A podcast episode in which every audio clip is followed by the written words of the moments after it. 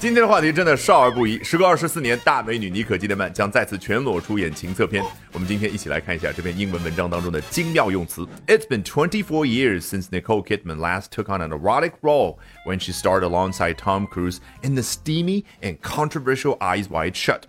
自上一次妮可基德曼饰演一个情色角色以来，已经过去了二十四年的时间。有同学说：“老师，take on，你别看它简单呀，每个词放在一块儿，这样的动词短语我最讨厌了，因为一查词典全是不同的意思，什么承担了、主演了。我告诉你，你背中文翻译就输了，因为英文和中文完全不一样，英文是一个大白话的语言，take something on。”把某样东西放到你的肩膀上，那这个画面感告诉你，他把这个角色放到自己的肩膀上，他要去承担这个角色所带来的职责和任务，就这么简单。Erotic 形容词一定要记得，它和 exotic 之间有明显的区别。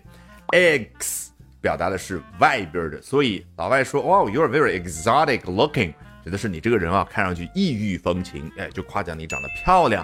好，千万不要听成 erotic 啊，造成非常大的误会。好，英文非常擅长事后补充描述。刚刚说到了 last took on erotic role，上一次出演这个角色，那具体是什么样的一个时间点呢？When 开头的定语从句展开来，哦，When she starred alongside Tom Cruise in the steamy and controversial Eyes Wide Shut。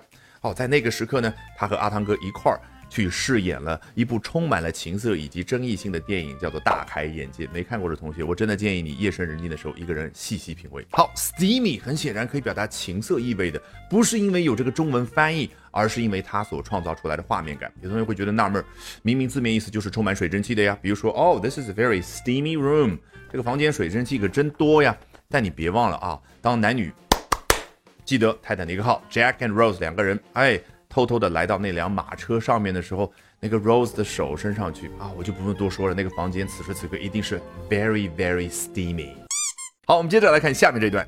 She will play a femme fatale in a pair of projects that are filming back to back in a couple months。她接下来要在两个项目当中，这儿的 projects 当然指的是 two films，两部电影当中要去饰演一名 femme fatale 啊，来自于法语。你看 femme，猜测跟哪个英文词长得像？female 哦，所以相当于 a woman 一名女性。那 fatal 呢，跟 fatal 致命的长得很像，所以是 a woman fatal 啊。看来法语喜欢把形容词放在后边去说，就相当于英文的 a fatal 或者 a disastrous woman，一名致命的或者带来灾难的女性啊。跟咱们中文还是没法比，我们中文可以脱口而出说出红颜祸水，这个意境之高远啊，这个法语英文一边去。好，那是什么样的电影呢？that are filming back to back in a couple months。这两部电影啊，在几个月的时间之内，背靠背的方式啊，就表示连续的拍摄。为什么英文用背靠背去表达连续呢？啊，当然，你通过一个人背靠着背这个画面去产生的。有同学会觉得好奇怪，为什么不能脸贴脸呢？啊，我猜测，因为 face to face 已经被用掉了，它表达的是两个人面对面啊。比如说啊，we're gonna have a face to face meeting tomorrow。我们两个人啊，明天。要开一个面对面的会议，而不是线上的会议。好，有了画面感之后，从头到尾裸听一遍。今天要说裸听，觉得有点奇怪。好，不过我们还是好好听一下啊。It's been 24 years since Nicole Kidman last took on an erotic role when she starred alongside Tom Cruise in the steamy and controversial Eyes Wide Shut.